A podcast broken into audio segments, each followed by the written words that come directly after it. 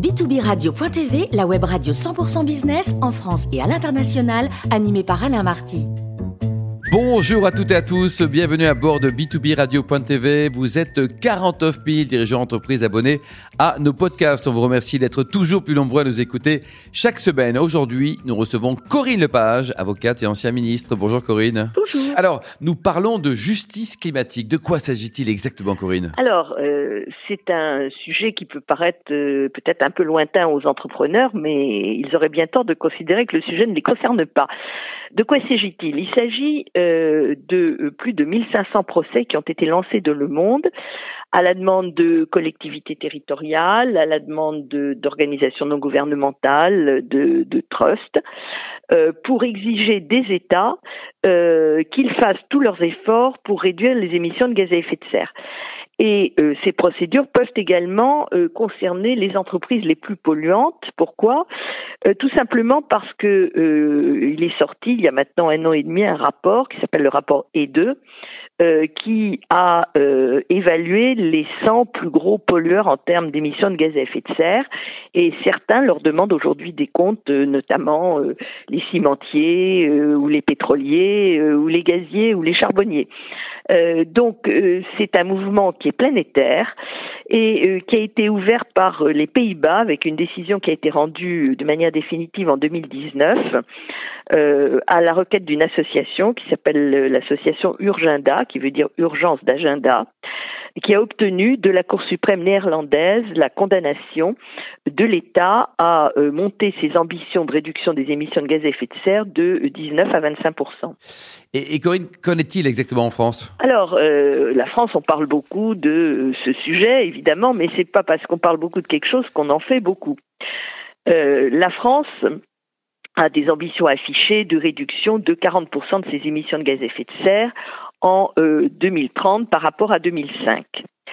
Euh, or, euh, nous beaucoup considèrent que le compte n'y est pas pour parvenir à cet objectif, qui est un objectif minimum, puisque je rappelle que l'Union européenne a décidé tout à fait récemment, et ça a été confirmé par Madame van der Leyen il y a quelques jours, de passer à moins 55% d'émissions de gaz à effet de serre en 2030 par rapport à 2005.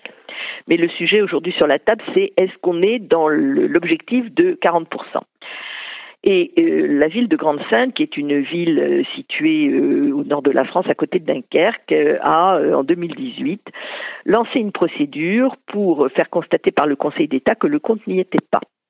Elle a gagné, dans une procédure que j'ai eu l'honneur de conduire, en novembre 2020, où le Conseil d'État a reconnu euh, que le compte n'y était pas pour la période 2016-2019, que la France avait l'obligation, c'était une contrainte, de respecter ses objectifs et le Conseil d'État a donné trois mois au gouvernement français pour expliquer comment il allait atteindre son objectif de, 40, de moins 40% en 2030, étant entendu que la baisse doit être linéaire, c'est-à-dire que l'effort s'apprécie année après année. Il ne s'agit pas d'attendre 2029 pour dire oh ben c'est dommage, je ne vais pas y arriver pour 2030. Ça c'est pas possible.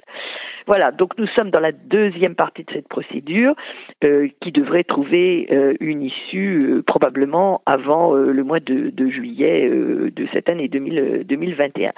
Et puis il y a l'affaire du siècle qui est venue après l'affaire de Grande-Sainte où le tribunal administratif de Paris a reconnu la responsabilité de l'État sur la période 2016-2019, ce qui est tout à fait logique puisque le Conseil d'État avait déjà jugé la position française illégale.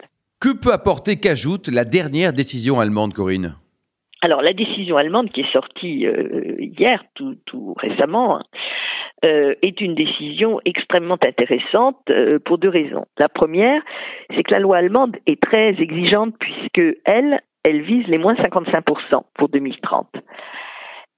mais la Cour de Karlsruhe a considéré que ça ne suffisait pas et que pour la période postérieure à 2030, on était dans un flou artistique et que par conséquent la loi était inconstitutionnelle. Et pourquoi l'est-elle? Parce que la Cour a jugé que le droit à la vie, le droit à la santé, qui est la base de la décision euh, des Pays-Bas dont j'ai parlé tout à l'heure, le droit des générations futures, qui est quelque chose de nouveau, le droit des, du vivant, qui est quelque chose que par ailleurs je défends dans le cadre de la Déclaration universelle des droits de l'humanité, donc tout se recoupe un peu. tout ceci exigeait de la part des États un effort beaucoup plus considérable pour l'avenir. Donc je pense que c'est une décision extrêmement importante qui va avoir une très grande influence en Europe, euh, au même titre que euh, les précédents des Pays-Bas et de la France avec le Conseil d'État. Merci beaucoup Corinne Lepage pour ce billet d'humeur. Je rappelle que vous êtes avocate et ancienne ministre. Merci à vous. Nous aurons le plaisir de vous retrouver régulièrement à bord de B2B Radio.tv. À lundi prochain.